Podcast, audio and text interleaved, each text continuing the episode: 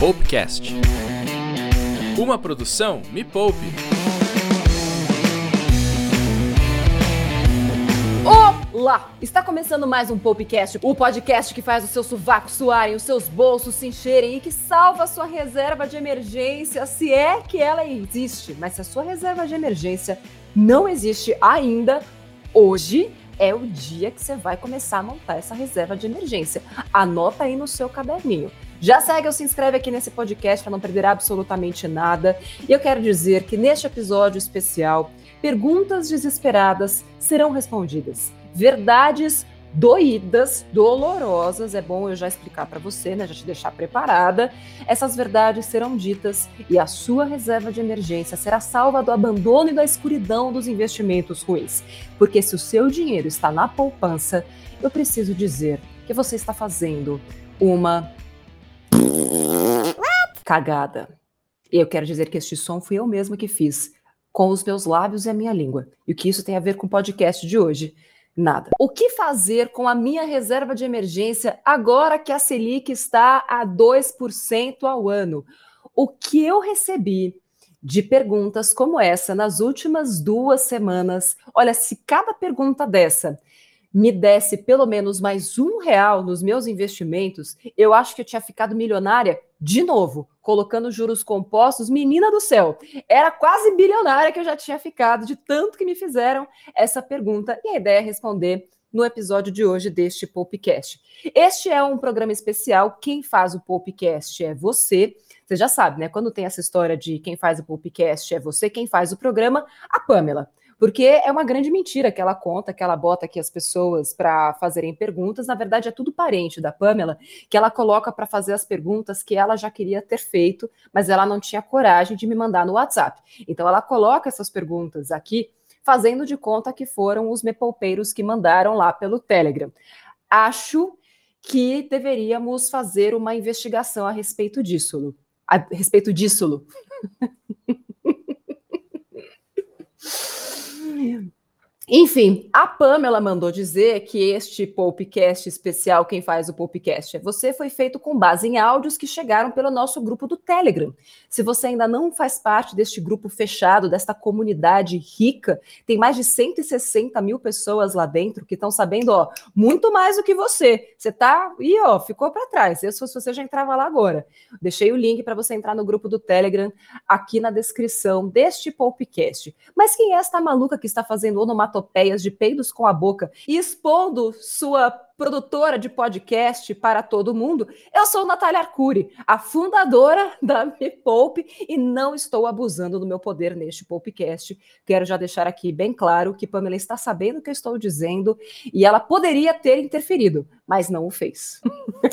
Tudo para segurar a audiência, né? Esta é a Pamela verdadeira, como vocês podem ver. É tudo para segurar a audiência e desfuder a sua vida financeira. Porque a gente sabe que quando você ouve o podcast até o fim, a sua chance de enriquecer aumenta em 100%.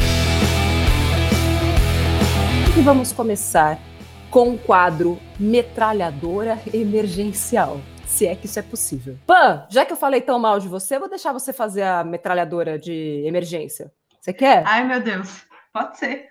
É verdade tudo que eu falei aqui hoje? Não. a, gente tem, a gente tem ouvintes de verdade que mandaram áudios pra gente porque eles querem a resposta. Eles não Ótimo. sabem o que fazer. Eu gostei muito da sua resposta, Pamela. Você poderia compartilhar a metralhadora emergencial comigo? Posso. Vai lá. Reserva de emergência é para comprar brusinha? Só se for a brusinha de força para te deixar bem presinha lá no hospício. Uma pessoa sem uma reserva de emergência é vulnerável. O que não fazer com a sua reserva de emergência? Usar para coisas que não são emergência. O que é emergência? É uma boa pergunta. O mandorinha só não faz verão, mas a reserva de emergência faz? Milagres. Quando a pessoa tem a reserva de emergência ali disponível, no caso de uma emergência, aí é um milagre que acontece. E é bom essa pergunta da Pamela que você fez, Pam. O que, que é emergência? Emergência é tudo aquilo que você não tinha como prever. Então, se você tem deliberadamente o desejo de comprar alguma coisa, a coisa está ali e você deseja aquela coisa. Não pode ser emergência. Emergência é tudo aquilo sobre o qual você não tem controle nenhum. Então, ah, quebrou o telhado da minha casa. Isso é uma, uma emergência. Meu filho ficou doente eu preciso comprar um remédio. Eu não tinha dinheiro separado para aquilo. É uma emergência. Perdi o emprego. Aconteceu com muitas pessoas durante a pandemia. Emergência total. Pé, danger, danger, luz vermelha, aquela coisa horrorosa. Isso é emergência. Agora que a gente sabe o que é uma emergência, o que é, afinal de contas, a reserva de emergência? Reserva de emergência é um dinheiro que fica ali, ó, paradinho, que nem aquele kit de primeiros socorros que você tem na sua casa, tá lá para o caso de uma emergência. Você não vai ficar pegando aquela gase e enfiando na sua cara sem precisar. Você não vai pegar a reserva de emergência e ficar comprando coisas sem precisar. E quanto dinheiro você precisa na sua reserva de emergência? São seis meses do seu custo de vida. Então, se você ganha, em média, dois mil reais por mês, mas você vive com R$ 1.500, a sua reserva de emergência precisa ser seis vezes 1.500. Logo, são seis. Nossa, conta agora. 9 mil, 9 mil. Obrigada, Pan. Logo, são 9 mil reais em reserva de emergência. Muita gente que já me acompanha, principalmente no YouTube, lá no canal Me Poupe, no YouTube, fez a reserva de emergência. inclusive, fiquei super feliz, porque durante a pandemia, centenas de mepoupeiros de todo o mundo, não só do Brasil, vieram demonstrar sua gratidão para Me Poupe, para mim, para toda a equipe, porque tinham feito reserva de emergência e não passaram um perrengue muito maior porque tinham essa grana durante a pandemia. Gente que foi demitida ou que os pais foram demitidos, precisaram ajudar a família e tinham aquela grana. E isso deu um sossego enorme para essas pessoas. E é o que eu mais quero para você que está ouvindo esse podcast nesse momento, é que você tenha este colchão de segurança onde você possa se deitar, se por acaso uma tragédia se abater sobre a sua cabeça como um desemprego, por exemplo.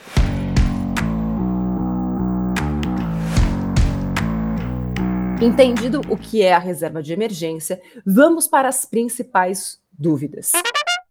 Começando pelo Guilherme Pacheco. Vai, Guilherme. Oi, Nath, boa noite. Cara, eu comecei a montar minha reserva de emergência é, no mês passado e consegui juntar cerca de 540 reais para pôr no Tesouro Selic na segunda-feira. Consegui e liquidei, só que essa semana saiu a notícia que ela baixou para 2%. A pergunta é: mantenho esse dinheiro lá na taxa Selic, continuo mandando dinheiro para o Tesouro Selic mesmo com essa taxa baixa ou abro uma conta em um banco digital e começo a colocar o dinheiro lá. Lembrando que os meus gastos vão dar menos que 10 mil, então minha reserva de emergência vai ser menos de 10 mil. Maravilhoso! Ó, o Guilherme, ele fez um Netflix completo.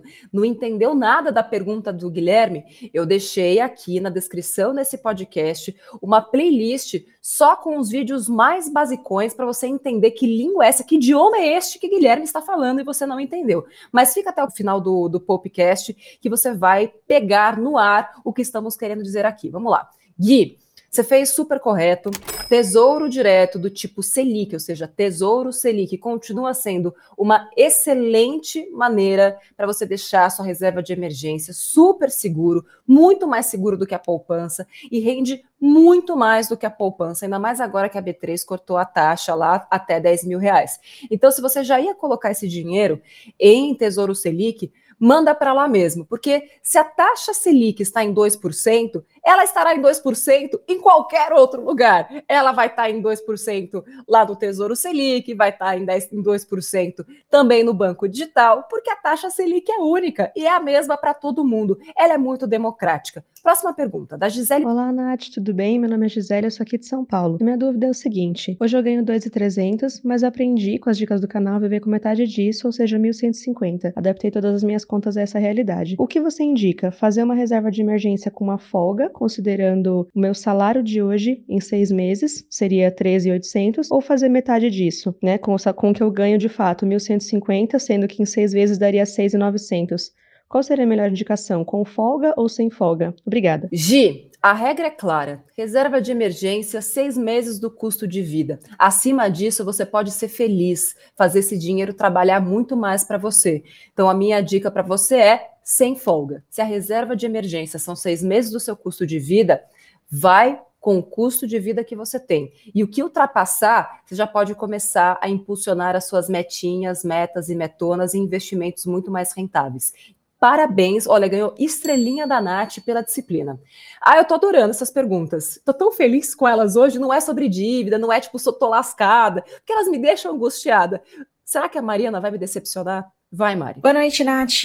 Então, eu tenho um trabalho estável, estável mesmo, e eu já tenho uma parte da minha reserva de emergência, mas não completa. Eu já invisto em um tesouro, também tenho LCI e já estou começando a investir em ações. É, é muito precipitado da minha parte ou eu devo esperar montar completamente minha reserva de emergência?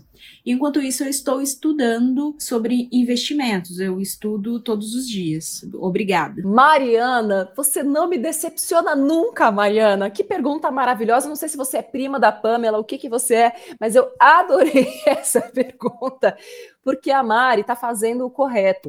Ela primeiro está buscando informações para depois tomar os próximos passos, que é colocar o dinheiro dela em investimentos um pouco mais arriscados como a renda variável. Inclusive, vai ter um podcast muito em breve com o professor Mira, onde ele vai contar para a gente qual é o maior risco da Bolsa de Valores. E a Mari já deu para perceber que ela está reduzindo muito esse risco, mas eu não vou dar spoilers. Então a resposta para você, Mari, é a seguinte: você não está se precipitando. Se você já está quase finalizando a sua reserva de emergência e agora sim você está estudando para ir para a renda variável, eu só posso querer te dar um beijo na boca, Marcos. Então, a questão é a seguinte: você está terminando de montar a sua reserva de emergência e está começando a investir em ações. Este começando não ficou muito claro. Então, só precisa tomar cuidado para a maior parte da renda que você está mandando para o investimento, se ela está indo para a reserva de emergência, tá maravilhoso. Agora, se você está pegando a maior parte do dinheiro que sobra e mandando direto para renda variável, aí soa o sinal de alerta. Agora, se você está colocando um pouquinho de grana ali todos os meses, menos de 5% daquilo que você investe, mais para conhecer, tá certinho. Vai nessa toada aí mesmo, até porque você está aprendendo. Meu maior medo é quando a pessoa fala: "Ah, eu queria pegar uma parte do meu dinheiro e colocar em renda variável". Sabe, tudo muito solto. Mari, não, estou estudando, estou colocando uma parte, eu já, eu já tenho a minha reserva de emergência, estou finalizando, já tenho dinheiro em. Cadê que ela colocou aqui mesmo? Já tenho LCI. Então, assim, a Mari, ela tá super correta. Próxima pergunta. Oi, Nath, me chamo Poliana e eu gostaria de saber o seguinte: para quem não está ainda no Tesouro Selic, se por um acaso eu depositar 10 mil reais, eu entro dentro do limite de não cobrar taxa. Mas a partir do momento que o meu dinheiro começar a render e, por exemplo, virar 10.150 reais, eu passo a pagar a taxa? A resposta é sim, Poli. Sim, você passa a pagar taxa. Você vai pagar taxa sobre o que exceder os 10 mil reais. Ou seja, quando você coloca todo o valor junto, digamos que você tenha 10.100 reais. Por isso que o ideal é você manter o seu tesouro Selic sempre abaixo de 10 mil reais para não ter essa cobrança da taxa da B3. Vai ter taxa. Então, tudo que for acima de 10 mil reais, manda para um CDB com liquidez imediata, que pague no mínimo 100% do CDI. Inclusive, tem um vídeo lá no Me Poupe onde eu explico tintim por tintim como é que está funcionando essa mudança na taxa da B3. Inclusive, tirei a dúvida de muita gente que é a seguinte: eu já tenho a minha reserva de emergência. Eu deixo no tesouro, eu tiro do tesouro ou enfio mais no tesouro. Então, para não enfiar nenhuma outra caraminhola na sua cabeça, enfie conhecimento. Eu deixei o Deixei o link do vídeo aqui na descrição do podcast, tá? Para você poder assistir. Agora eu quero ouvir a dúvida da Daiane, porque a, a Daiane, ela tá passando por uma crise de identidade terrível. A Daiane tem o mesmo problema que eu. Problema com planilhas. Vamos ouvir a Daiane. Quando eu preciso tirar um dinheiro da reserva de emergência, como que eu coloco isso na minha planilha de custos de receita mensal? Eu coloco como se fosse uma renda extra? Excelente pergunta. Sim, você pode colocar como se fosse uma renda extra, mas ao mesmo tempo você tem que saber de onde esse dinheiro saiu. Então, talvez você tenha né, uma planilha onde você coloca tudo que você tem de investimentos separadinho ali por tipo de ativo, objetivo daquele investimento, e de lá você vai falar: olha, saiu 300 reais daqui entrou 300 reais ali. E no mês seguinte já é importante você provisionar o dinheiro que você vai mandar de volta para a reserva de emergência. Usou a reserva de emergência? Prioridade é mandar dinheiro de novo para a reserva de emergência para que ela volte a ficar completinha, bonitinha. E a Andrea? O que será que a Andrea quer saber? Fiquei sabendo que André tem uma pergunta capciosa. Tô com um pouco de medo, mas você sabe que sou uma pessoa corajosa. Então vamos ouvir André. Boa noite, Nath. Eu peguei minha reserva de emergência, né? Já acabei de montá-la no valor aproximadamente de 20 mil e procurei na minha corretora o CDB com liquidez diária. A questão é que minha corretora só oferece um CDB com liquidez diária, que é 80% do CDI. Quando é assim, aposto nesse, eu coloco no Tesouro Selic. E o restante, né? Porque é por volta de 10 mil que eu tenho. Qual é o melhor fundo no momento para investir? Ainda falando de renda fixa. Andréia, Olha, Andréia, não é Andréia que está fazendo pergunta capciosa. Quem está capcioso é o gerente do seu banco, Sid Nelson Espertalhão. 80% do CDI, você vai ganhar menos do que na poupança, Andréia. Faça-me o favor. Isso chega a ser ultrajante. O meu sovaco tá suando, mas é de raiva. Andréia, manda 10 mil reais agora para o Tesouro Selic e tira o resto do dinheiro desse banco, que não te merece. Banco Traste, tem um monte de banco bom por aí pagando 100% do CDI, Fintech pagando 100% do CDI com fundo garantidor de crédito, André. Eu fico revoltada, Andréia. Nossa Senhora, Andréia, rompa relacionamentos com esse de Nelson. Isso aí é traste, pula fora. Agora, tem um detalhe na pergunta da Andréia que me chamou a atenção, que ela falou o seguinte, ah, eu queria saber se tem algum outro fundo que eu possa colocar minha reserva de emergência. Eu sempre chamo atenção para isso porque a gente acabou transformando tudo em fundo. E por quê?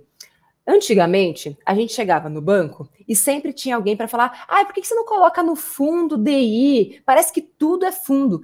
E nem tudo é fundo. Pode até ser que o Sid Nelson da Andrea colocou para ela que a única opção viável fosse um fundo. Só que existem tantas outras opções, como, por exemplo, CDBs com liquidez imediata, que vão pagar 100% do CDI. Lembrando que CDB é quando você empresta dinheiro para o banco e o banco te devolve aquele dinheiro com juros. Acontece que a maior parte dos bancos grandes, eles não oferecem CDB que pague 100% do CDI. E aí eles querem ficar empurrando esses fundos DI, onde eles cobram taxas de administração altíssimas para fazer absolutamente nada, e aí quem se ferra é a Andrea e a investidora. Então, antes mesmo da gente falar sobre fundo, é legal a gente colocar os pingos nos is e tentar entender a diferença entre fundos e CDBs. Se você quer que eu faça um podcast especial sobre fundos, vai na última foto que tem lá no Instagram do Me Poupe, arroba Me Poupe na web, e deixa nos comentários. Fala sobre fundos, Nath, para a gente saber que você ouviu esse podcast e que você quer que eu fale sobre fundos. E como estou de muito bom humor, se tiver bastante comentário lá, vou fazer um episódio especial para te explicar o que são fundos, quais são os melhores, quanto que rende, quanto de dinheiro você precisa para começar a investir no fundo e quais são as vantagens e desvantagens dos principais tipos de fundos. E se este podcast te ajudou a ter reserva de emergência, espalha para todo mundo. Não queira ser a única pessoa da família que tem reserva de emergência, porque quando o seu cunhado ficar sem emprego, é você que vai ter que pagar a conta dele, porque foi a única pessoa que fez a reserva de emergência. Então já espalha para todo mundo, que é para que cada pessoa da sua família ou da sua empresa ou seus amigos tenha a própria reserva de emergência. Um beijo para você e até o próximo podcast.